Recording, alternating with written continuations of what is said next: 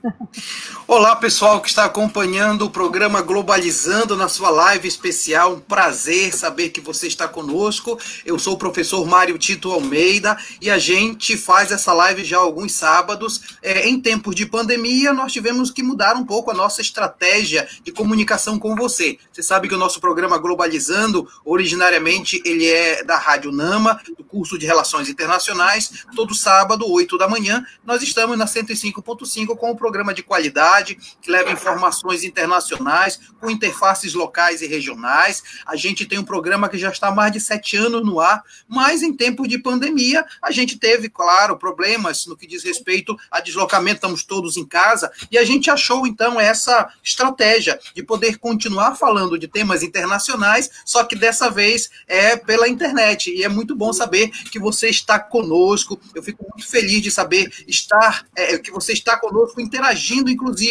E nós sempre levamos, como eu falei, é, discussões de temas regionais, discussão de temas internacionais. E você sabe que este programa, por ser do curso de Relações Internacionais, também convida você a conhecer mais o nosso curso. Então, se você quiser saber mais de relações internacionais, se você quiser saber mais sobre quais são as disciplinas do curso, os professores, formação, matriz curricular, é, trabalho e, e, e campo de, de trabalho também, você pode fazer o seguinte: você pode mandar uma pergunta para a gente nas nossas redes sociais, ou então você pode mandar um e-mail. Você deixa lá o seu e-mail, deixa o seu telefone de contato. Eu mesmo, que sou coordenador do curso de Relações Internacionais, ou outro professor do nosso curso, vou entrar em contato com você para você ficar por dentro do nosso curso. Muito bem, o curso, o programa Globalizando tem sempre um tema diferente.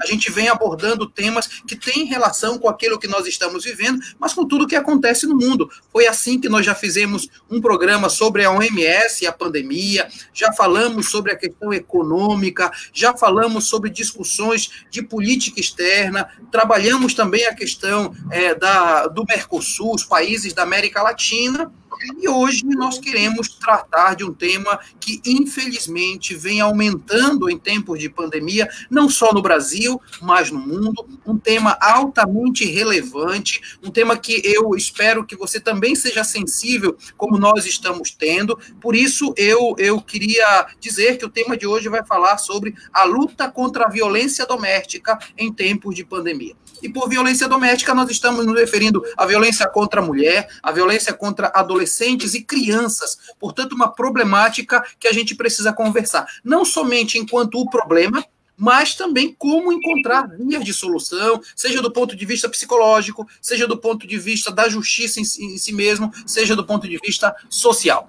E como você sabe, o programa Globalizando é apresentado por mim, mas eu sempre trago também um convidado, uma pessoa especial para falar desse tema. E hoje eu estou trazendo aqui na nossa live a convidada, a psicóloga, a professora Jureu da Guerra. Ela é mestre em psicologia pela Universidade Federal do Pará, bacharel em psicologia pela União das Escolas Superiores do Pará e em formação de psicólogo pela Universidade do Estado de Rio de Janeiro. E atualmente a professora Jureuda é a presidenta do Conselho Regional de Psicologia Pará, Amapá. Jureuda, seja muito bem-vindo ao nosso programa. Olá, pessoal, boa tarde. Obrigada, Mário. Muito obrigada. Muito importante esse debate. E, e, essa é uma temática, né, Jureuda, que a gente precisa falar na perspectiva das vítimas, efetivamente, mas numa perspectiva social. O que fazer diante dessa, dessa situação, não é isso? Exato. E falar muito, e falar sempre, porque o bicho está pegando. Muito bem. E nós vamos conversar com a professora Jureuda e quem está fazendo o programa comigo é, então, são as internacionalistas, estudantes de relações internacionais. Vamos começar com a acadêmica do quinto semestre, Cauene Biapina. Boa tarde, Cauene. Boa tarde, professor. Boa tarde, todo mundo. É um prazer estar aqui na apresentação dessa live.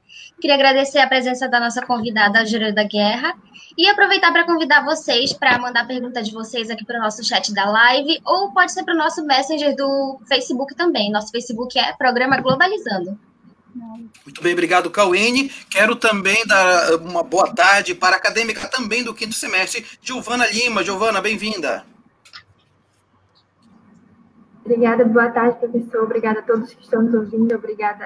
Boa tarde a, a a psicóloga Júlia, a entrevistada, e é muito bom estar aqui na apresentação do programa Globalizando mais uma tarde, trazendo muito conteúdo de qualidade para vocês. debatendo um assunto tão importante quanto isso. Muito bem, obrigado, Giovana. E também apresento a acadêmica do sétimo semestre, Isis Maíra. Boa tarde, Isis. Boa tarde, professor. Boa tarde, professora. Então, a gente está aqui nesse, nesse formato de novo, né, para mandar e, e, compartilhar com vocês é, essas, essas notícias, essas, essas, essas divulgações, e cada, cada vez mais procurando ter um programa de qualidade com todo mundo. É, eu queria lembrar para vocês é, seguirem a gente lá no Instagram, que é programa globalizando. Vocês podem mandar perguntas por lá também.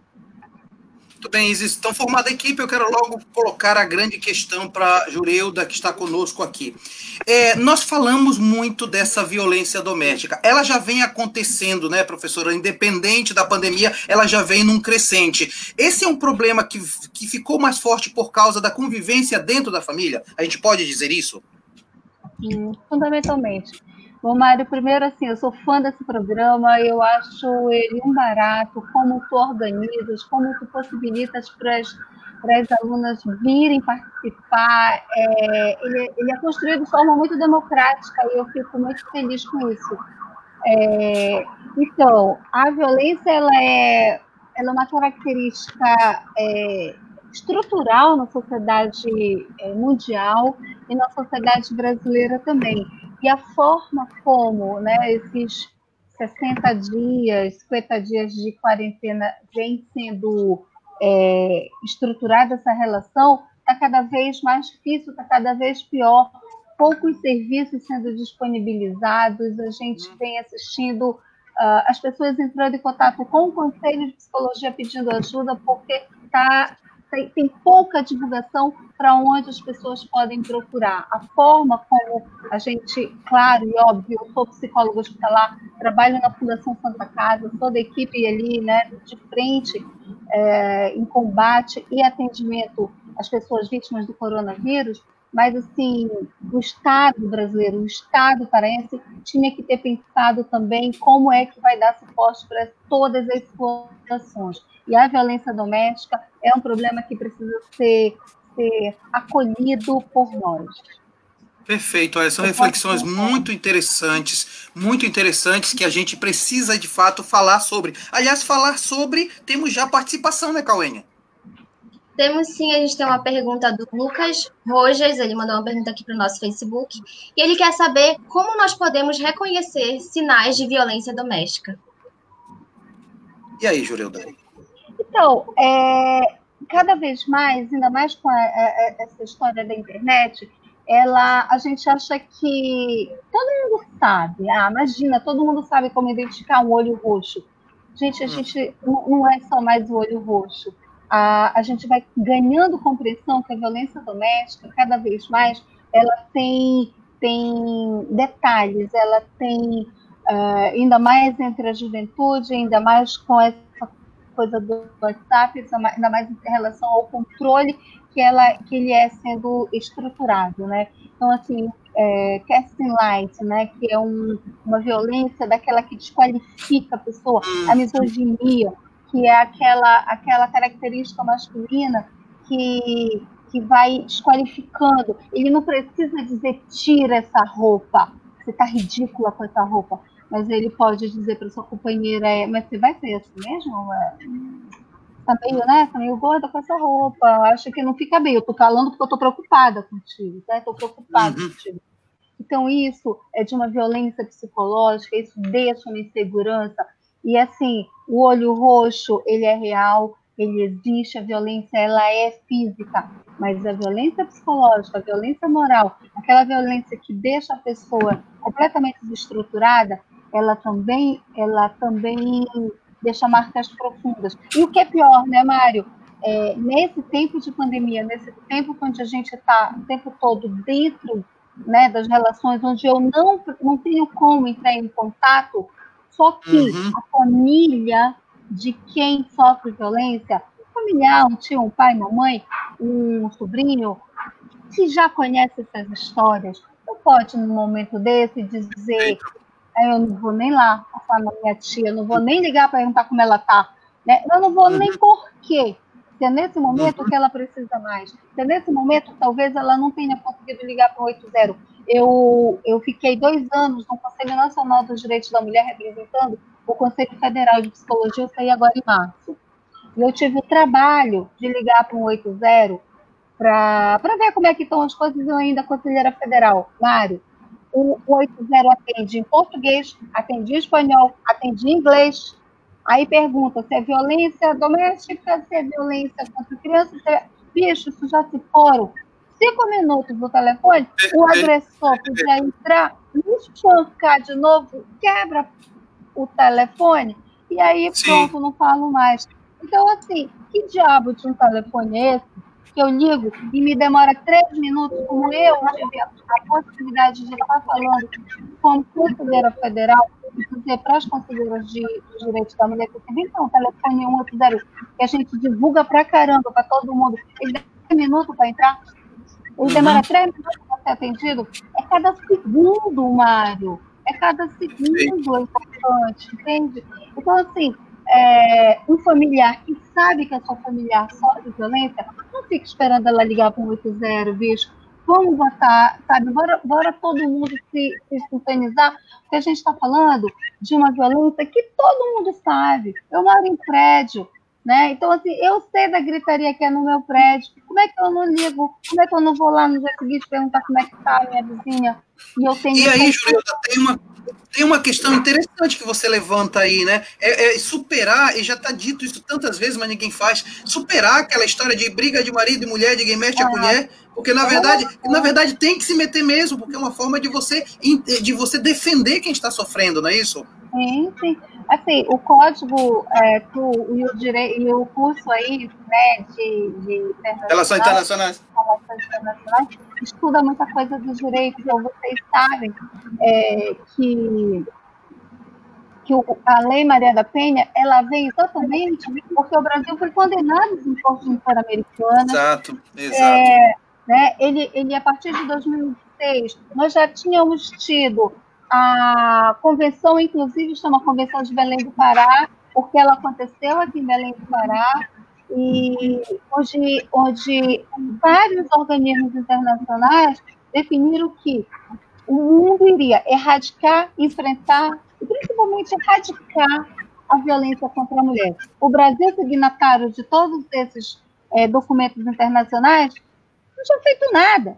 A Maria da Penha, em pessoa, né, minha, companheira de, de da Mulher, Maria da Penha precisou ser chamada de louca, ter sofrido duas tentativas de assassinato, porque ela não ficou é, é, cadeirante, é, é, paraplégica, do nada. Maria da Penha era professora universitária em Fortaleza, e aí ela sofreu, na última tentativa de homicídio, ela foi jogada escada baixa lá, Nazaré Tedesco, né, marido dela, uhum, uhum. a Nazaré Tedesco, e me joga ela é, é, é, escada abaixo e ela fica paraplégica.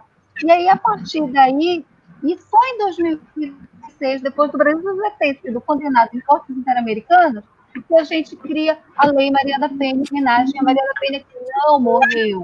É, olha, eu acostumado a um café, muito bem. É homem cedo ajudando as mulheres. E é isso. é isso mesmo. Ele tá rindo.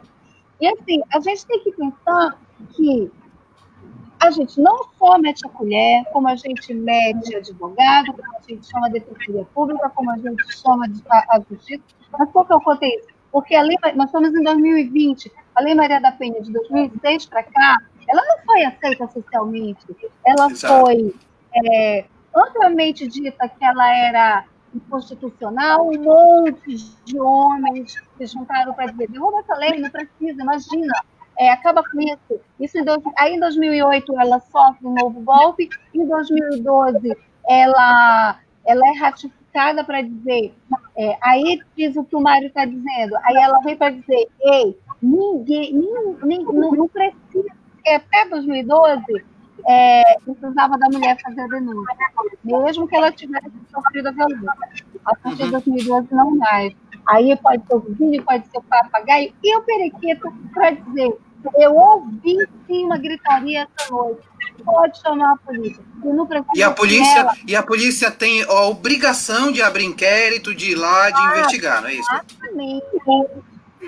Ele tem que ir. A Patrulha de Maria da Penha, vários estados têm. Nós temos, mas ainda é, eu vou te dizer com toda tranquilidade, ainda é incipiente.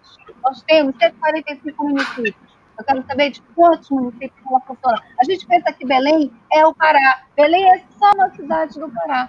A gente precisa Perfeito. pensar na violência contra a mulher em 144 municípios. Já botei um a mais. Perfeito. É isso mesmo. Olha, Jureuda, é. e é uma coisa importante que você está falando, as meninas estão aí acompanhando, porque de fato isso é um problema nosso, regional, nacional e é mundial, não é isso, Giovana? Sim. A Giovana caiu rapidinho. Eu acho que, eu acho que vocês podem falar dessa, dessa situação que a Giovana ia falar também, que é internacional.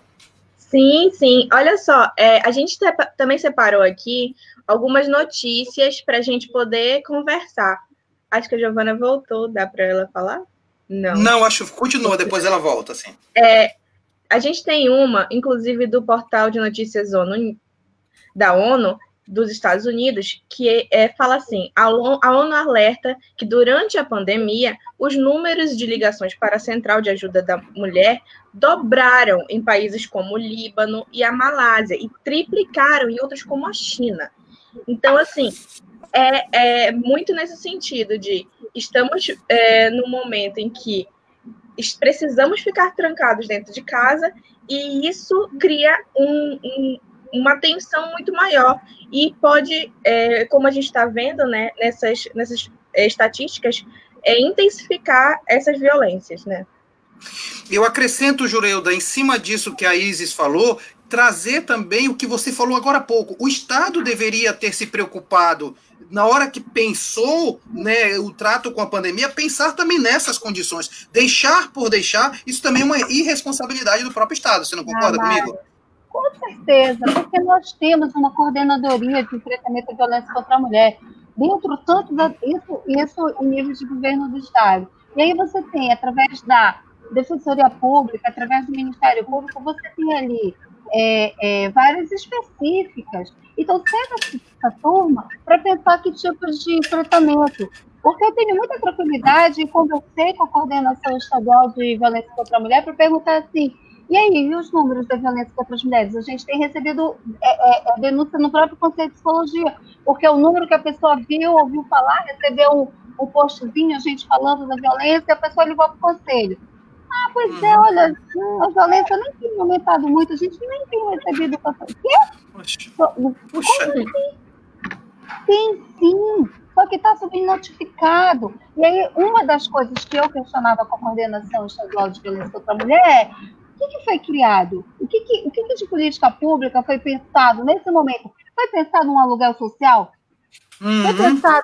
Pra, tá, ela vai denunciar a violência, mas ela vai para onde mesmo? Ela vai continuar lá, ela tendo denunciado, ela só vai mudar de quarto? A gente está falando de uma, uma estrutura de violência onde se mata mulheres. Né? Perfeito. Bater, uhum. espancar, esculhambar, né, chamar disso ou daquilo, já ficou, acho que até no século passado. A gente está vivendo coisas de morte, a gente está matando. Né? Então, assim, é, é, no, eu ainda estava no Conselho da Mulher até março, e aí, eu, e aí quando o, o governo federal disse que para as mães solos ia dar R$ 1.200, nós uhum. recebemos denúncia no Conselho da Mulher que vários ex-maridos, né, é, quando souberam que a mãe solo ia receber R$ 1.200, eles correram e botaram o CPF dos filhos e tiraram dela o direito dos R$ 1.200, passaram para ele. A gente denunciou para o Conselho Nacional dos Direitos da Mulher e para a Secretaria Especial de Direitos da Mulher, que é ligada ao Ministério da Mulher, da não sei o quê, não sei o quê. Direitos humanos, etc, é, etc. É, nada mais. Que eu já tive altos embates com ela pessoalmente, que, enfim. É... Ah, a gente vai averiguar. Ah, a gente vai ligar para a Caixa Econômica. Quando? Ah, a gente está vendo isso. Quando? Então, assim, pouco se lixando. Então, a política de violência contra as mulheres, eu tenho toda a tranquilidade e assumo tudo que eu digo. foi sub é, notificada, foi, foi, foi deixada à parte. As pessoas uhum. estão morrendo de Covid e eu volto a dizer, não tenho dúvida disso. Mas as mulheres também estão morrendo por violência contra a mulher nesta quarentena. Muito bem, Juleuda. Essa é justamente uma, um problema que nós queríamos enfrentar, exatamente essa situação. Falar de violência física, falar de violência psíquica, falar de morte, infelizmente, e, que, e falar também da falta de preparação do Estado diante dessa situação. E nós somos de relações internacionais, a gente, a gente precisa estar discutindo isso porque é uma situação que traz para a gente uma série de coisas. Queria mandar um abraço para a galera que está participando do nosso programa, quem está seguindo a gente no Facebook. Muito obrigado. Você que está nos seguindo no Facebook Facebook, você que também está nos acompanhando, mandando mensagem para a gente é, nas, nossas, nas nossas redes sociais. Muito obrigado por isso, que está é, interagindo com, com a gente no, no Instagram, ao Eike Teófilo, que está com a gente, ao Eduardo Oliveira, ao Felipe Soares, tem também Alice Barros Bastos, é, dizendo que está muito bom o programa. Obrigado, galera. Se você quiser saber mais sobre relações internacionais, deixe o seu e-mail para a gente, tá? Participe com a gente também. É, Isis, você pode dar informações para a gente? Posso sim. É, a gente também preparou uma, uma série de conteúdos para adicionar né, e complementar nessa discussão tão importante. A ONU Mulheres ela foi criada em 2010 e tem como objetivo promover de maneira global a defesa dos direitos das mulheres atua por meio de parcerias com a sociedade civil, além do poder executivo, legislativo e judiciário, universidades e empresas. Também reforça o compromisso assumido pelos países membros da ONU com o direito das mulheres, como, por exemplo, a Convenção contra. Desculpe. Contra a eliminação de todas as formas de discriminação contra as mulheres. É importante o que a Isa está falando do que a ONU, viu, Jureuda? Ela tem, ela, ela foi criando estratégias de governança global para pensar na defesa, na garantia, na proteção dos direitos das mulheres e acabou se configurando na ONU Mulheres, né? A crítica que se faz à ONU é exatamente essa questão, é um pouco do burocratismo. Então, você faz grandes discussões, mas isso tem pouca influência nas políticas domésticas, vamos chamar assim, e não só, acaba não defendendo o direito como um todo, mas secciona um pouco. O que, é que você acha disso, Jureuda?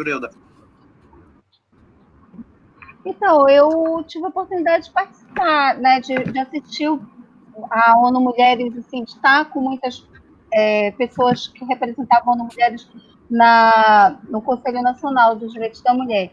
E eles uhum. traziam uma, uma necessidade para a gente da nossa, de responsabilizar o Brasil, né, de estar tá pensando, de estar tá propondo para o Brasil. Então, assim, Perfeito. a Casa da Mulher Brasileira, ah, que seriam serviços Uh, há muitos anos atrás, Mário, talvez tu te lembres, as meninas, talvez não, mas muitos dos nossos ouvintes, eu espero que sim. Uh, no ano de 2008, no ano de 2008, uh, nós criamos o primeiro serviço de atendimento à violência contra a mulher. Logo depois que a Lei Maria da Penha foi aprovada, nós criamos aqui no estado a Casa Maria do Pará.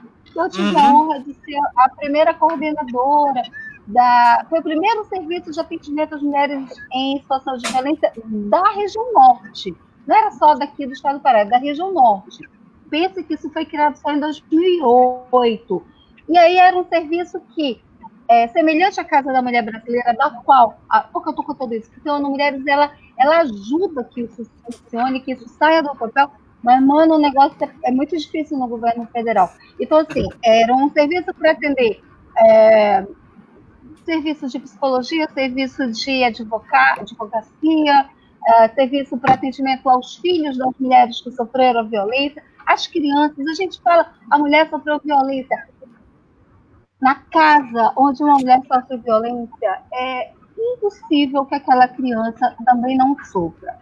Óbvio, uhum. qualquer violência, porque o agressor, porque o perfil dele, ele precisa estruturar o poder dele. Então, ele precisa, sim, dar mijada no filho, esculhambar a mulher, jogar a panela no chão, e isso é, é, é comum. Então, assim, a, a gente está né, ainda em maio, de, é, 18 de maio acabou de, de, de, de, de o dia né, de enfrentamento à violência contra criança e adolescente, E aí a gente Sim. tem que lembrar que essa criança sofre violência também dentro dos casos pelo mesmo agressor. Pelo mesmo agressor. E aí a gente uhum. precisa pensar que, que a ONU está fazendo um papel que é responsabilidade nossa e que a gente não faz por quê? Porque uhum. a gente tem as condições para isso. É, tem, tem uma situação que, inclusive, as meninas poderiam participar mais sobre isso, é exatamente verificar o papel da mulher nesse processo, né? Na verdade, o papel da mulher foi, é, é, historicamente, numa sociedade patriarcal, acaba sendo o papel de quem vai ter uma função específica, a ideia da maternidade e tal, e acaba deixando, quase que fazendo ela em segundo plano. Então, é, é logicamente, o meu lugar não é nem esse, é o lugar das meninas falarem. Mas eu te faço essa, essa provocação. Inclusive, é, a gente teve um programa, né, falando com a professora Carla Noura, falando sobre é, essa questão que o professor falou agora, sobre é, o trabalho, né? Como a mulher se encaixa nesse local, local de trabalho e como isso vai é, influenciar na forma como a sociedade vê-la. Então, é, isso traz à tona toda uma questão de violência, de misoginia, que é muito comum na nossa sociedade. Inclusive, a gente estava comentando é, so, ainda agora sobre a Corte Interamericana de Direitos Humanos, a gente teve um, um, debate esses dias na aula de Direito Internacional sobre o caso Campos de Algodão, que aconteceu no México, é, que teve uhum. toda uma repercussão de violência e de morte contra mulheres. Isso causou um, um grande é, um, grande debate em relação a essa violência contra a mulher e como as formas de trabalho elas, elas provocam isso. Foi um debate muito interessante, inclusive.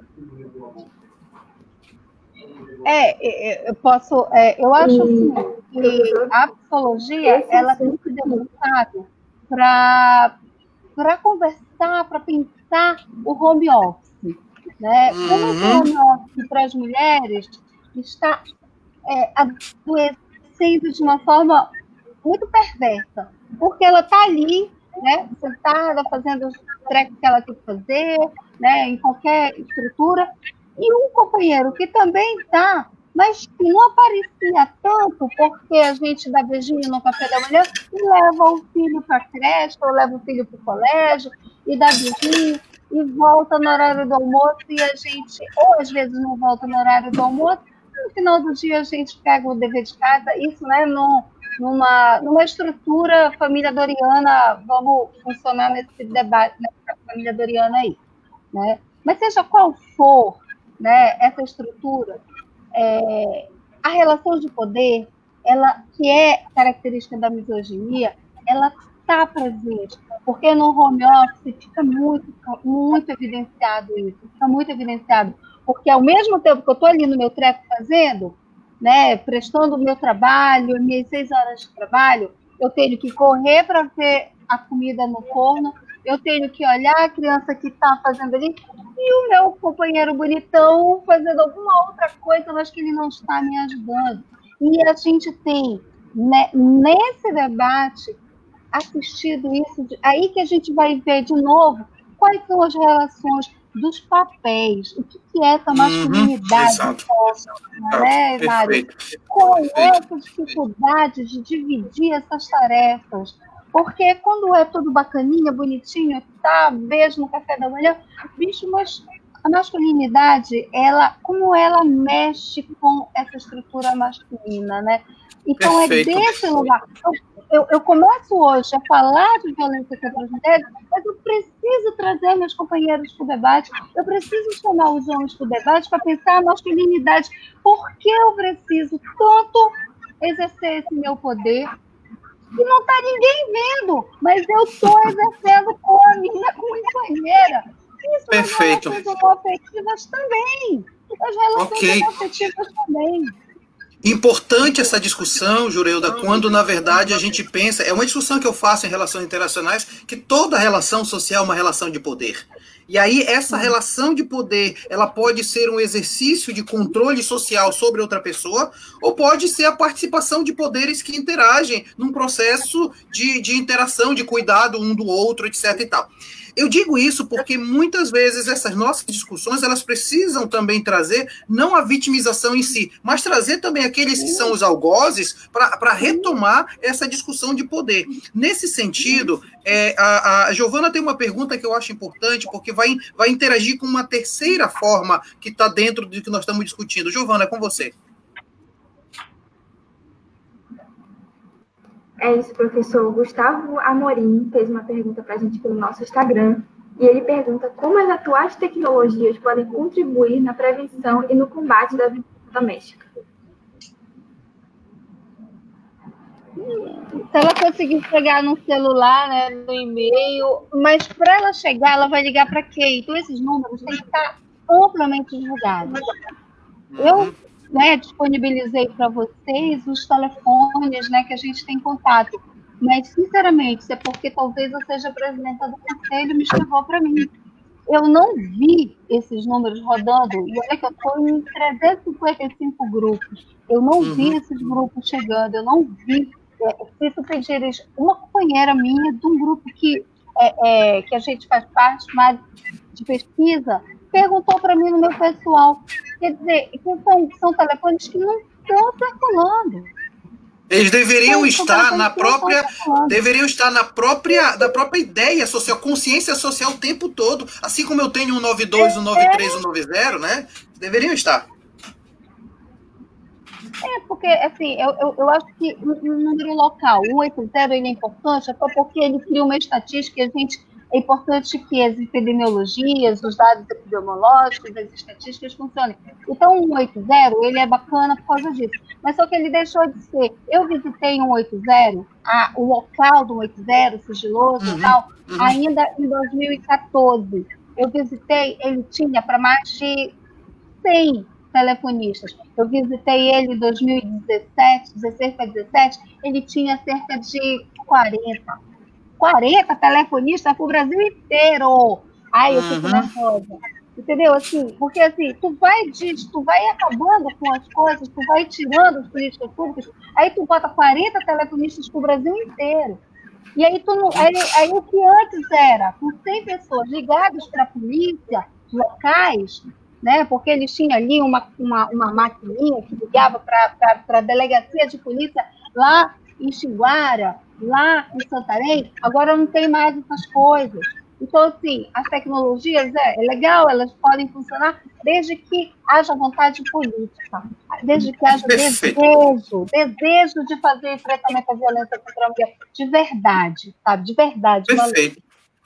Perfeito. Vamos dar uma olhada, então, nas notícias internacionais, uma tá. Isis? Então, a gente tem mais uma notícia aqui do jornal Europa Press da Espanha a Fundação La Caixa está destinando 2,2 milhões de euros para apoiar projetos desenvolvidos por entidades sociais visando ajudar pessoas em situação de vulnerabilidade nessa pandemia.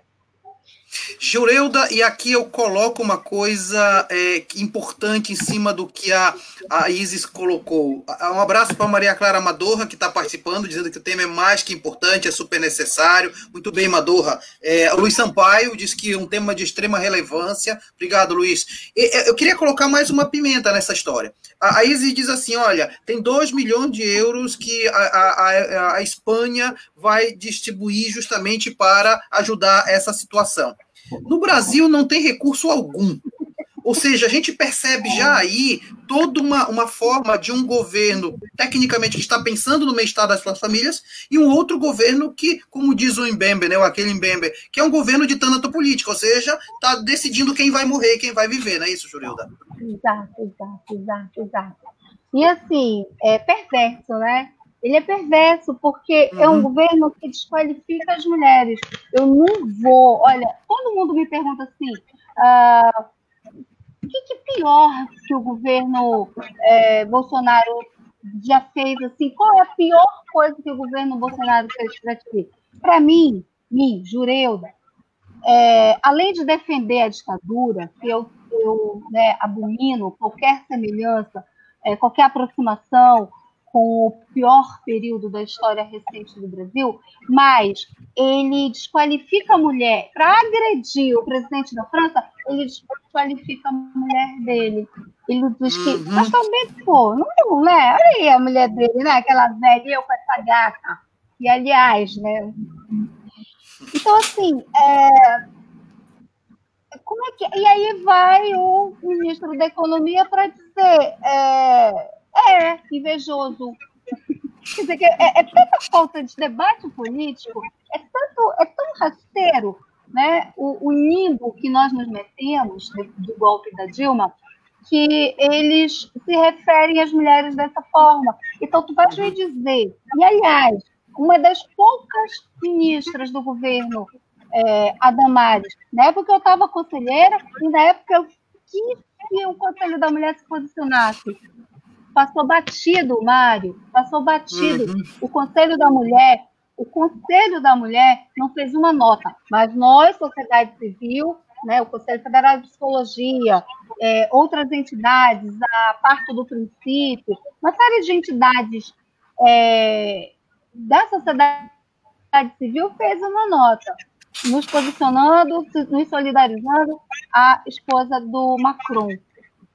Mas o governo não falou nada, a ministra não falou nada, do qual o Conselho da Mulher é vinculado. Então, bicho, é, a falta de respeito pelas mulheres, essa, essa, essa necropolítica em relação Exato. às mulheres, se morrer mulher velha, feia, sabe? Assim, essa coisa assim de que velha, mulher, se morrer um velho. Assim, um dos primeiros debates que a psicologia fez quando começou a quarentena foi em relação à fala exatamente dele, dizendo que o Covid ia matar né, uma meia dúzia de velhos, quer dizer uhum. que a velhofobia né, é, é, é, é a falta total de respeito pelos idosos, que tem saber, que tem ancestralidade, que tem história, que tem uma série de coisas dos quais nós dependemos e que muitas famílias brasileiras dependem, ele pouco se lixando, sabe? Então, é, olha, você que está acompanhando a gente aqui no programa Globalizando, na live do Globalizando, muito obrigado você que está participando com a gente. O programa Globalizando é do curso de Relações Internacionais da Universidade da Amazônia. Se você quiser saber mais um pouco sobre ah, o curso de Relações Internacionais, ficou interessado no nosso curso, basta mandar uma mensagem para a gente nas nossas redes sociais e daqui a pouco as meninas vão repetir quais são os endereços e ao mesmo tempo você pode deixar seu telefone de contato. Eu e o professor William, que está aqui participando, dizendo que o Globalizando sempre é relevante relevante, professora Brenda, professora Tienay, a professora Maiane, vão entrar em contato com você para justamente dizer o que é, o que bom é fazer as relações internacionais. Aliás, Cauene, você tem um comentário para fazer sobre aquilo que a professora Jurela está tá falando, né? Tenho sim, professor. É o seguinte, é, pelo que a professora, pelo que a psicóloga falou, a gente percebe como o governo não está realmente preocupado com a sociedade. E aí é que vem a necessidade da, da gente fazer a nossa parte a, o papel da sociedade civil, não é? E eu tava, eu e uma colega da nossa equipe estávamos produzindo artes, né, para o programa Globalizando, e a gente se deparou com uma situação de que a gente não sabia o número para denunciar. Tudo bem, a gente nunca passou por essa situação, a gente nunca precisou saber, mas assim, se a gente conhecesse alguém que essas informações e a gente não teria como estar tá passando isso. Então, se, o nosso papel é, não, é ajudar também tendo informação, buscando informação, não necessariamente só para a gente, mas para ajudar outras pessoas. Importante, né, né Jureilda, a, a gente assumiu nossa, nossa responsabilidade social, não é isso? É terrível, Mário. A, a lei que define o aborto legal no Brasil, o aborto legal é aquele previsto pelo a mulher vítima de estupro, né, uhum. ou feto com anencefalia. Ela é mais recente, de fato, de anencefalia de 2011. Mas tem risco para a vida da mulher. É, a lei que define o aborto legal é do Código Brasileiro. É, ah, vocês são aí do direito também. É, ele é de 1940. Aham, aham. Ele é de 1940. Quanta, eu sou da Santa Casa. Quantas adolescentes com 12 anos chegam para vítimas de violência sexual 12 anos, porque até 14 anos de idade, o Estado brasileiro entende que, é, que foi um estupro presumido, que ela é vítima, que, que ela não tinha condições de fazer nenhuma concessão, embora médicos, enfermeiros, psicólogos, Deus e o mundo para dizer, ah, ela deu porque ela quis, ah, ela tem 14 anos, ela sabe. Então, assim, aí chega uma garota com 14 anos, 12 anos, 13 anos, a família diz assim, ah, mas ninguém disse pra gente que ela podia é, é, interromper. Então, assim, não só saber o número de um telefone para ligar, a gente não sabe os nossos direitos. A gente exato, não sabe que a gente exato. tem que. Quando registra que, que uma violência sexual, e eu fiquei vítima de uma violência sexual, precisei procurar um serviço de saúde para interromper a gravidez, eu não preciso chegar com boletim de ocorrência. Mas, e a lei brasileira diz isso, mas sempre tem algum fiscal da moral de plantão para perguntar quando foi, como foi, por quê? Não, mas olha, eu não queria. É, é, eu, eu já falei com 35 pessoas antes de você. Tá, mas agora você vai falar para mim. E se vê no direito de dizer isso, isso eu estou falando do único uhum. serviço, o único serviço que faz aborto legal no estado do Pará, chamado Fundação Santa Casa de Misericórdia do Pará.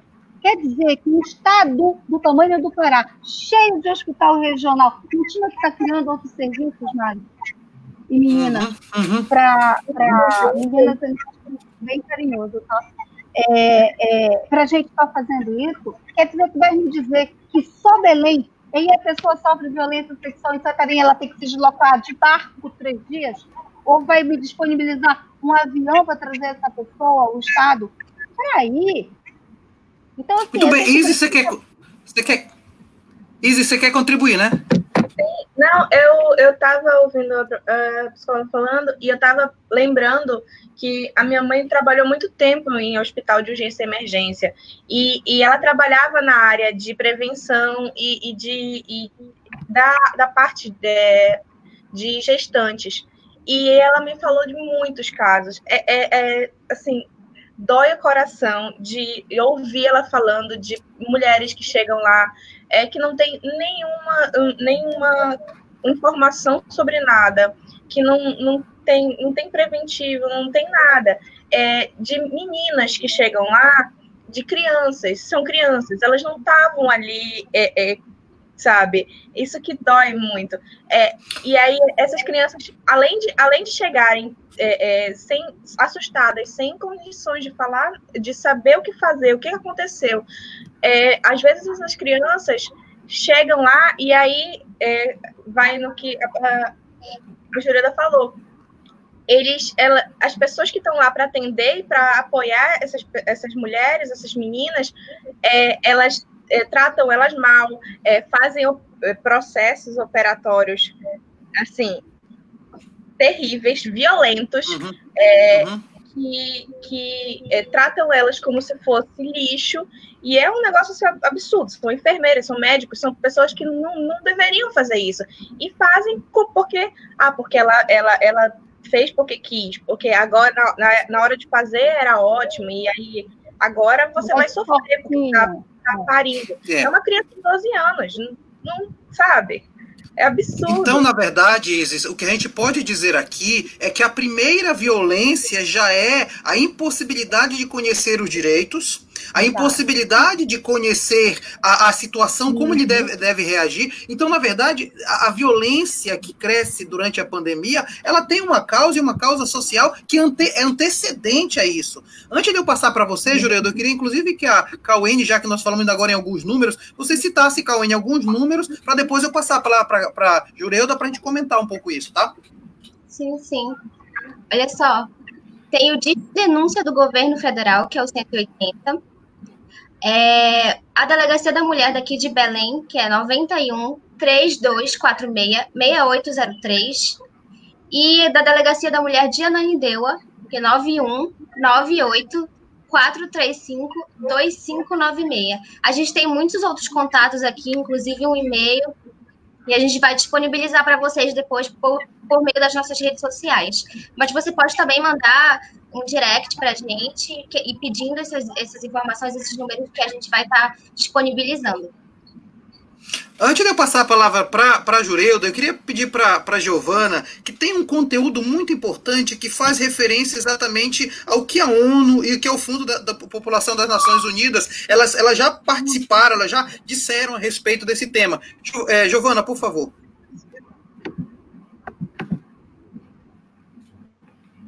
Isso, professor. O o secretário-geral da ONU, Antônio Guterres, pediu medidas para combater o aumento global da violência doméstica, pois para muitas mulheres a ameaça é maior onde elas deveriam estar seguras, em suas próprias casas.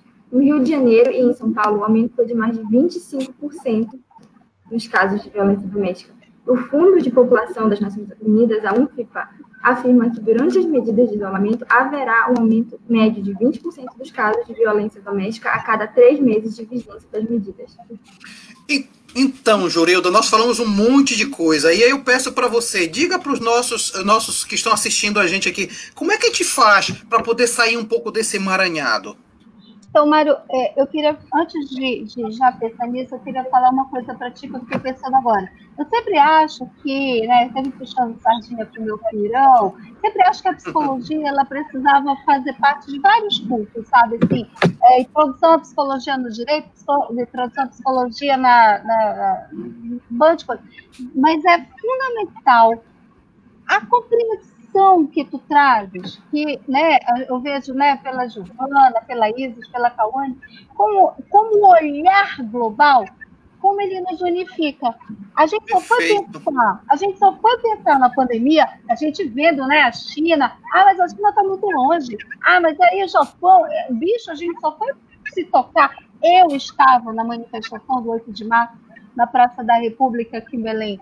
8 de março, a Itália já tinha morrido um, um bom bando de gente, né? um monte de italianos, a Espanha já tinha sido. Então, uhum. a gente precisa pensar globalmente. Então, o curso, quando a gente pensa né, no curso de Relações Internacionais, a gente fica assim, é a minha. Por isso que é bacana quando tu trazes o que o curso é.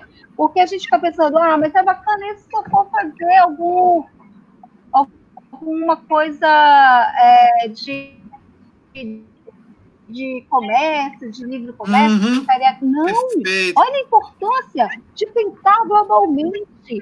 Quer dizer que mulheres sofrem violência lá na China, a China é, é, é, é a, o centro da pandemia, mulheres morrem em Xinguara, em Santarém, pela mesma violência, pelo mesmo vírus. Então a gente uhum. tem que uhum. começar a pensar a importância das relações internacionais para os outros cursos também, sabe? Nós agradecemos, nós agradecemos muitíssimo a tua fala, viu? A gente agradece muitíssimo o que você falou, é, viu? É muito.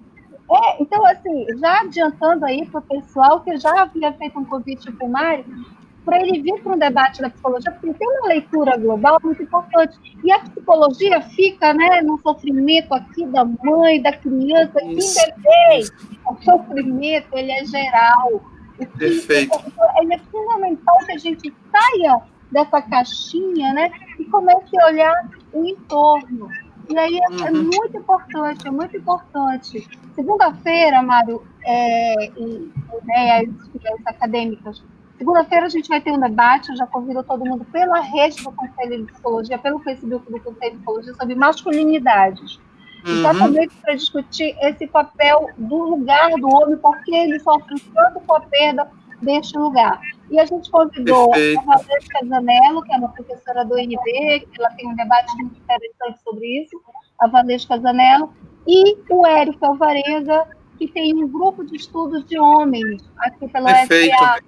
Né? Então, assim, a gente vai fazer esse debate. E aí eu queria pensar contigo assim, é, esse emaranhado, a gente pensou em muita coisa. Se a gente for, né, se a gente for colocar na balança de, de um quilo que a gente falou, se a gente for passar numa peneira, o que saiu da violência contra a mulher é que a gente não tem nada. Uhum. A gente não uhum. tem. Olha, eu sei os números, eu sou enjoada por causa disso. De serviço de atendimento à violência contra a mulher, tu muda, aí tu muda governo e tu muda de nome.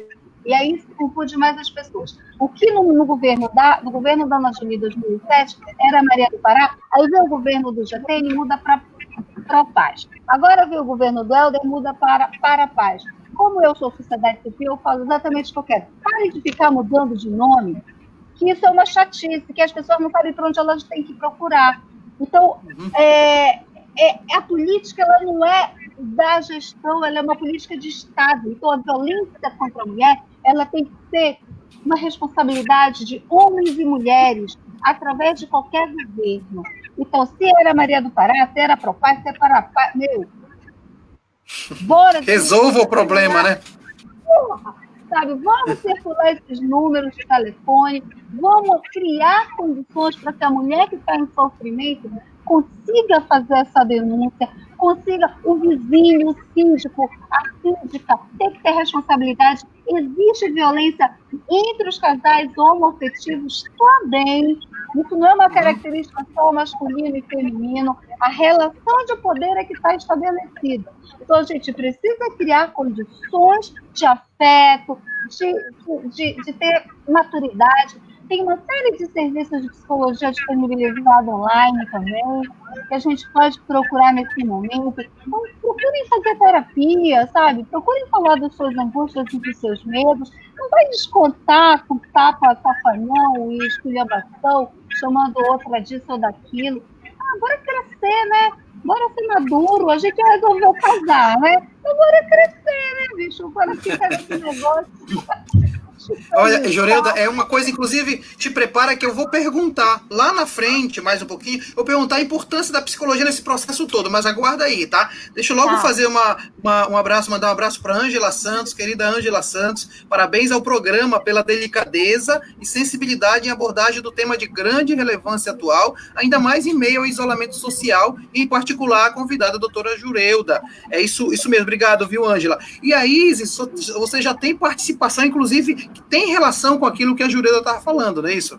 Então, a gente recebeu uma pergunta aqui do Facebook, que é muito do que a gente estava conversando ainda agora.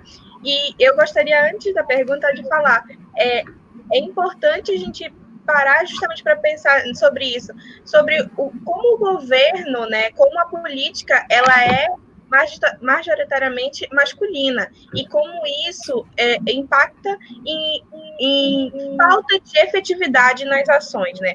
E aí ele, justamente linkando com a pergunta da Débora Alves, ela pergunta: existe algum plano de governo do Estado do Pará com medidas para melhorar o combate da violência doméstica? Então. É, eu espero que tenha. Cadê? Olha, é, eu sei o que eu fiz. Eu sei que a gente fez, o Pará fez um plano de enfrentamento à violência contra a mulher ali nos anos 80. Pega, revisita, não pode, não precisa ter vergonha para dizer não tem. Pega, revisita, não precisa ninguém inventar a, a, a, a roda, sabe? Então, assim, uhum. a, a, gente já pensou né, lá atrás, pô, foi chamar um monte de gente para pensar, então não precisa inventar roda nenhuma. Mas é, plano de, de habitação, sabe? Plano de creche, isso é fundamental. A gente precisa ter creche. Aí, aí a pessoa ia dizer que eu sou chata porque eu tenho os números. Então eu ia dizer, aqui em Belém tem um serviço que eu. Aí eu mudo de assunto, né? Aí a gente tem um, um porque é para paz, né? tem um para paz, um que é vinculado à DEAN, que é a DEAN, a DEAN, em abril, botou uma placa. Tá todo mundo com Covid? Desculpa, a gente fechou. Peraí, é Dean. Chama outras pessoas, pelo amor de Deus. Aí bota uma placa e diz: olha, não dá para vir fazer nenhuma denúncia aqui hoje porque a gente está todo mundo com Covid. É bicho, chama alguém. Não dá para uhum, fechar uma perfeito.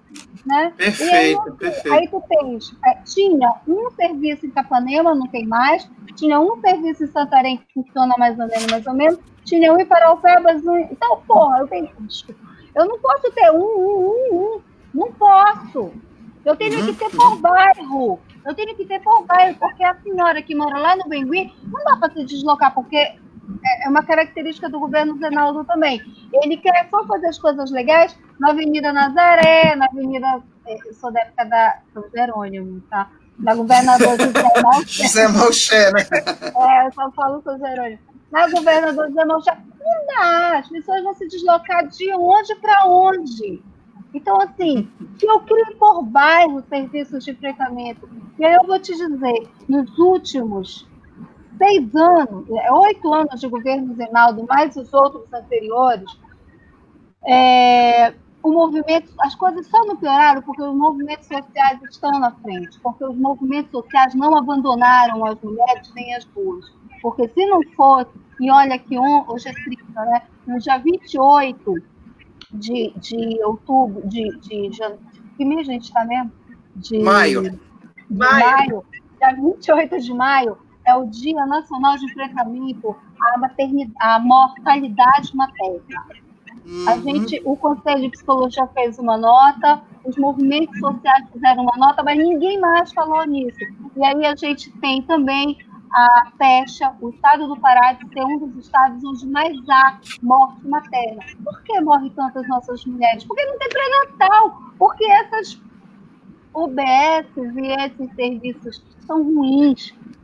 Houve todo um desmantelamento do, do, Sistema Único de Saúde, do SUS, que foi ele que segurou agora a pandemia. Então, que a gente olhe para o SUS com muito mais respeito, com muito mais carinho, com muito mais dinheiro. É, eu falo uhum. muito com as pessoas, ah, bate palma para os profissionais de saúde. Eu não quero palma. Acho legal, muito obrigada. Mas eu quero é um bom salário. Eu quero é direito, é respeito às nossas cargas horárias, às nossas condições de trabalho, a tudo isso, porque somos nós que estamos ali na unidade de saúde, do Bendi, de Fátima, de Ananideu, de Paraopeba, de Santa Isabel, de todos os lugares. O que funciona nesse país é o Sistema Único de Saúde. E a gente precisa fazer com que eles cada vez mais sejam melhores. Não, a gente não pode cair no canto da sereia, não, eu tenho plano de saúde. Como se isso me diferenciasse e me tornasse uma pessoa melhor. Né? Me, me, me, me deixasse, eu não sou igual ao pobre. Por que eu não quero ser igual ao pobre? Uhum. Olha, Jureuda, uma coisa importante do que você está falando é exatamente essa relação da sociedade civil, o poder, o poder político institucionalizado. Eu vou já falar disso, mas eu quero falar com você que está nos acompanhando na nossa live. Este é o programa Globalizando, ele é produzido pelo curso de Relações Internacionais da Universidade da Amazônia. O curso de Relações Internacionais tem 15 anos, é o pioneiro no, no norte do Brasil, é altamente bem avaliado pela, pela, pelo MEC, tem professores doutores, inclusive professores doutores em relações internacionais, temos professores que foram eh, estudantes do curso e agora são professores doutores na área. Então, assim, o nosso curso ele vem trazendo essa discussão que é muito mais ampla. Foi legal que a professora Jureuda, que falou agora há pouco, é, relações internacionais é muito mais do que comércio exterior, é muito mais. A gente navega pela área da economia, do direito, da diplomacia, da cultura, do feminismo, todos os temas são temas de de relações internacionais. Então, vocês viram que nós tratamos aqui, por exemplo, sobre OMS. O que é OMS? Uma organização internacional. O que é política externa? É, é, relações internacionais. Então, assim, se você quiser saber mais de relações internacionais, basta mandar uma mensagem para a gente. Se você quiser mais informações, mande o seu número que eu entre em contato com você para a gente conversar. Nós estamos conversando hoje sobre a questão da luta contra a violência doméstica em tempos de pandemia. Estamos, inclusive, discutindo a questão do direito das mulheres com a nossa psicóloga queridíssima Jureu da Guerra, mestre em psicologia pela Universidade Federal do Pará. Ela é bacharel em psicologia pela União das Escolas Superiores do Pará, que é a Unespa, né, Jureilda? Não, não entrega, eu, eu, ia dizer assim, a Unespa, que é o antigo nome da UNAMA, né? É. É, depois... e ela é presidenta do Conselho Regional de Psicologia do Pará e do Amapá, e é muito bom saber que ela está com a gente, porque são discussões altamente relevantes. É, temos notícias da Índia, Cauene. Isso só um pouquinho, Cauê, só um pouquinho. Deixa eu só dar um abraço aqui para quem participou agora. A Juscelia Silva, ele, ela disse que começou a acompanhar pela metade o programa e está achando super interessante a sua fala, Jurilda. Ela pensa que as mulheres precisam descobrir e viver empoderamento. Muitas se intimidam, deixando de acreditar na sua própria força. Em nós, mulheres, há muita força, porém precisamos acreditar. Parabéns, professora, parabéns para a equipe do Globalizando. Daqui a pouco a gente comenta o que a, a Juscelia falou. Você, Cauênia. É o seguinte, a nossa equipe separou aqui uma, uma notícia do jornal The Statesman da Índia, que fala o seguinte: com o aumento de 21% da violência doméstica, a polícia de Jalandhar, na Índia, desenvolveu uma linha de ajuda online para dar suporte às mulheres durante esse período de isolamento. É muito interessante porque aumento de 21%, Juliana, na Índia. Já falamos em aumento na Europa. Então, é, o problema é internacional, não é isso? É internacional. É inter... Eu vou fazer esse curso aí. Eu acho que eu Seja bem-vinda. é muito massa. É muito doido. Agora imagina, eu vou ligar para um 80, Mário. Eu vou esperar uhum. falar inglês, espanhol, e não dá, bicho. Não dá. Bota um 80 específico, um, um, sabe? Mas não dá para esperar três minutos para ser atendido. Perfeito, perfeito. Jureuda, e aqui tem uma questão que eu acho importante você discutir com a gente, né? Eu falava que eu ia, eu ia chamar esse assunto. A sociedade civil precisa encontrar o seu lugar de fala também, de resistência é, também, né? Porque teve um momento que, que essa sociedade civil ficou um pouco adormecida, tá precisando acordar de novo, não? Exato, olha. Eu, eu tô na. Eu estava conselheira federal até é, eu fiquei numa gestão do Conselho Federal de Psicologia, antes dele eu era presidente do Conselho, saí do Conselho Federal, voltei agora na, na gestão, a gente se elegeu ano passado. E uhum. a gente faz, Mário, é, e aí eu sou da, também sou conselheira do, da Sociedade para a Defesa dos Direitos Humanos, da CDH, que é a nossa ONG, é nossa ONG não, né? A nossa entidade de direitos humanos mais antiga do Estado. Uhum. É, por quê? Porque tem uma militância nos direitos humanos. Aí as pessoas, é, por que eu estou contando isso? Porque as pessoas acham que eu tenho que ter um perfil, um padrão da psicóloga, sabe? Da, da, da psicóloga de de consultório ali de 1870. Não dá, pessoal. Hum. A gente já saiu desse consultório de 1870. Eu tenho muita técnica, eu sou uma estudiosa da psicologia, eu sou uma psicóloga clínica, só que eu leio economia, eu leio relações internacionais, eu vejo o que está acontecendo no Brasil, eu preciso pensar o racismo estrutural do povo brasileiro. Eita. Quando a Isis falava né, que a mãe dela, trabalhadora né, do SUS também, é, contava essas coisas que a gente, é, de profissionais de saúde que julgam antes de atender, o nome disso é violência institucional, isso é racismo uhum. institucional. Então, hoje, se a gente conhece os nomes, bora começar a dar nome para os bois e para as vacas. Então, a gente uhum, precisa uhum. dizer as coisas que estão acontecendo, a gente precisa dizer tudo como é que acontece. E aí as pessoas ficam. Aí, eu, aí tu fala da sociedade civil. Por que eu estou dizendo isso? Porque o Conselho de Psicologia não fica no, no seu quadradinho. Não fica. A gente se posiciona. Mataram o, o, a pessoa nos Estados Unidos, Minnesota, a gente se posiciona porque a gente acabou de fazer um ano da, da chacina do Guamá. Então, qual uhum. é a uhum. relação do racismo que também é global? Entende? Perfeito, então, perfeito. Foi... é, é... Pensar nisso tudo. E aí a gente assim, não, a novidade fazer um, um, aqui, né, é, é, toda a nossa solidariedade, carinho ao Padre Bruno, que ontem é, nos deixou, mor morreu também vítima de Covid. E, e aí a gente fica pensando, uma voz como a do Padre Bruno, que defendeu e que foi fundamental e emblemático para a criação do Estatuto da Criança e do Adolescente. E o Conselho Regional de Psicologia também nunca se calou e defende né, é, uhum, é, uhum. as crianças e adolescentes, é contra publicamente da diminuição da maioridade penal. Então, é um conselho que tem posicionamento, é um conselho que pensa a sociedade brasileira, que se posicionou contra a homofobia, que disse que qualquer psicólogo ou psicóloga que for homofóbico vai responder um processo ético. Muito bem, Isso muito bem, Jurela. Ei, Mário, isso foi uma grande confusão separada do Supremo Tribunal Federal, mas agora foi, foi, foi de vez o Supremo entendeu que é sim uma ação do Conselho e o Conselho pode é, julgar todo e qualquer psicólogo que seja homofóbico ou racista, porque a gente precisa, a OAB se posicionou dessa forma, então se um advogado ou estudante de direito que cometer violência contra a mulher vai ter a sua carteira de advogado suspensa ou caçada. Então são atividades como essa que a gente precisa ter.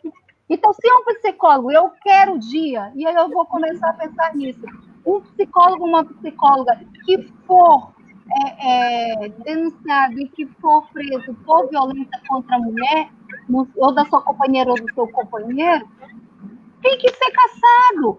é, é incompatível, incompatível, sabe, com, com a sua Perfeito. prática. Jureildo, antes de eu passar a palavra para a Giovana, que tem informações para a gente, eu queria também aproveitar o que você falou, que já estamos ao vivo aqui pelo Globalizando, para dar realmente, de novo, prestar também é, é, os meus sentimentos pela perda que tivemos do Padre Bruno Sec. O Padre Bruno eu conheci quando era seminarista salesiano, e o Padre Bruno era salesiano, tinha acabado de fundar a República do Pequeno Vendedor, o Movimento de Emaús, trabalhei com ele, tem uma, uma, uma, uma, uma, uma imagem do Padre Bruno como um grande defensor dos direitos humanos de crianças e adolescentes. Aqui também onde eu moro, ele foi pároco da paróquia onde eu moro, Santa Maria Gorete, e ele fazia questão de morar no fundo da igreja. O fundo da igreja dá para nossa nossa relação aqui de Guamá, você sabe como é que é, né? E ele morava no meio do no meio do povo. Então assim, eu também queria prestar homenagem ao Padre Bruno e dizer que são pessoas assim que independente de alguma religião, mas que são humanos na sua essência. Eu acho que é aí que está que tá a grande questão. A gente vai voltar nisso, tá, Jureuda? Só a palavra para a Giovana, que tem informações. Isso, professor, trazer mais informação aqui para a gente hoje. Então, a combinação de tensões econômicas e sociais provocadas pela pandemia aumentaram intensamente o número de mulheres e meninas que enfrentam abusos em quase todos os países. Assim, com o objetivo de combater a violência de gênero durante a pandemia, a ONU recomenda aumentar o investimento em serviços online e organizações da sociedade civil, garantir que os sistemas judiciais continuem processando os agressores estabelecer sistemas de alerta de emergência em farmácias e mercados. É, é, entendeu? São coisas simples que a gente pode fazer. Faz um treco desse numa farmácia, numa padaria, bota ali um papel disponível, é, é, pensa, faz um desenho, não precisa nem ela escrever, sabe? Faz um desenho e aí a pessoa marca um X. Se a gente pensar como um todo, se a gente tem empatia nesse sofrimento. Uhum, perfeito. Né? Tem uma coisa que, que, que a pandemia trouxe para a gente, que é empatia, que é a gente bater ali no vizinho, perguntar se quer que vá no supermercado, alguma coisa assim. Isso, não pode acabar com o fim do, do, do, do, do isolamento social. A gente precisa manter isso. Isso são princípios é, aí tu pode seminarista me ajuda. Eu não sei se são princípios que eu posso dizer do cristianismo, mas eu acho que isso são princípios é, é do humanismo, né? Exato, desde lá dos, dos primeiros gregos, desde Sócrates, Platão, Aristóteles, né? Exato. Isso é do humanismo, né? Eu, eu acho assim, sabe, Jureilda, inclusive em cima do que a, do que a Giovana col colocou, né? Nós temos a ONU, a ONU tem essa, essa, esse condão de poder orientar um pouco a ação dos estados, mas os estados nacionais, porque nós vivemos num sistema que é anárquico, não tem um superestado que manda, os estados nacionais eles podem construir políticas a favor ou contra. O que nós estamos percebendo é que tem pouquíssimas ações públicas em defesa é, de mulheres e meninas que enfrentam abuso. A, a pandemia pandemia mostrou ao mesmo tempo que mostra essa ideia da solidariedade, da gente acolher o outro, mostrou também uma face onde o Estado não chega, que é exatamente com essas políticas. A ausência dessas políticas faz aumentar também o sentimento de impunidade, porque se, se, o, se o homem, se o pai se usa da violência, é porque ele tem a, a sensação dessa impunidade, não? Ele tem uma autorização social.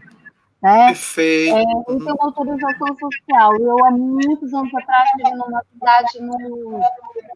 Ai, Rondonópolis, é, perto de Medicilândia, acho que era Rurópolis. Rurópolis. Rurópolis. De ônibus, pela Secretaria de Justiça e Direitos Humanos, eu, tive, eu fui lá. E aí, é, eu me propus fazer uma reunião só com os homens. Ai, quando não se falava em fazer reunião com os homens. E aí o cara, com muita naturalidade, com muita naturalidade, eh, Mário, ele vira-se para mim, ali em 2007, 2008, ele vira-se para mim assim, se eu plantei a goiabeira, de quem é o primeiro fruto? Eu fiquei olhando assim para ele, assim, como assim? Aí os outros, todo mundo riu há um, uma autorização social naquela risada coletiva. E aí eu fiquei olhando para a cara dele. Eu disse assim, ele disse assim, aí ficou assim, fiquei olhando para a cara dele, ele ficou olhando para minha cara, e os outros homens meio que rindo.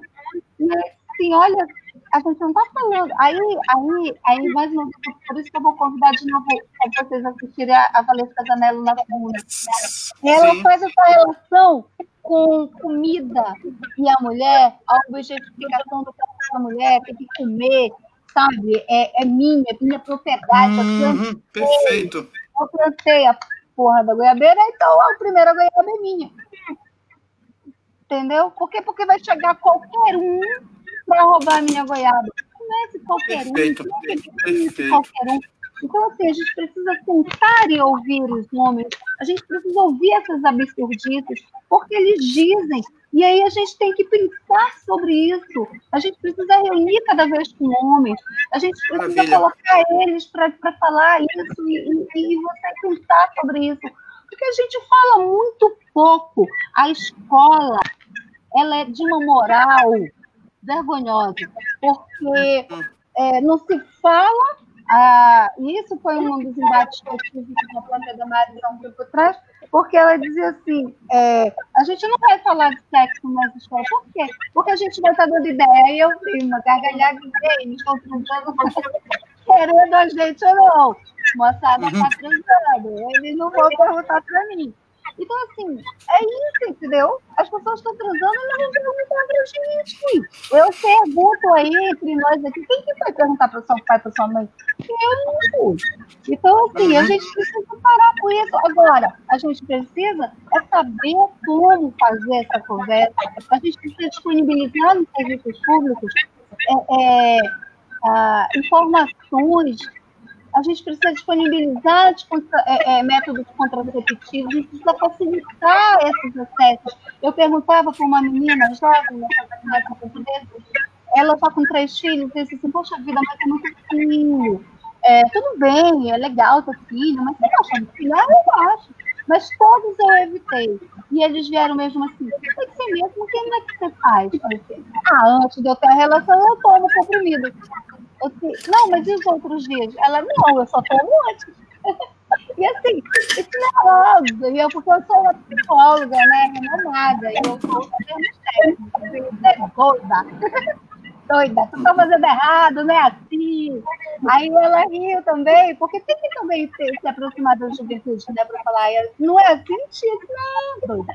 Aí vai eu, depois do terceiro filho, explicar como é que usa o, o, o a pílula. Então, assim, precisa conversar, sabe? A gente precisa ter um tema transversal, precisa conversar isso na aula de, de biologia, de matemática, porque isso é uma questão de conta, quanto vai custar uma criança, né? Uhum. Ei, a, a gente está quase chegando já ao final da nossa live e o tempo passou muito rápido, impressionante como a gente conversou e o tempo até explodiu no tempo que nós tínhamos do nosso, da nossa live. Mas assim, eu quero te fazer uma última pergunta assim, de, de resposta breve, mas para você falar um pouco, qual a importância de todos. Não, não é porque falar pouco, é porque o tempo está curto. É assim, mas qual a importância dos estudos, da psicologia em si, é, é, do conselho regional?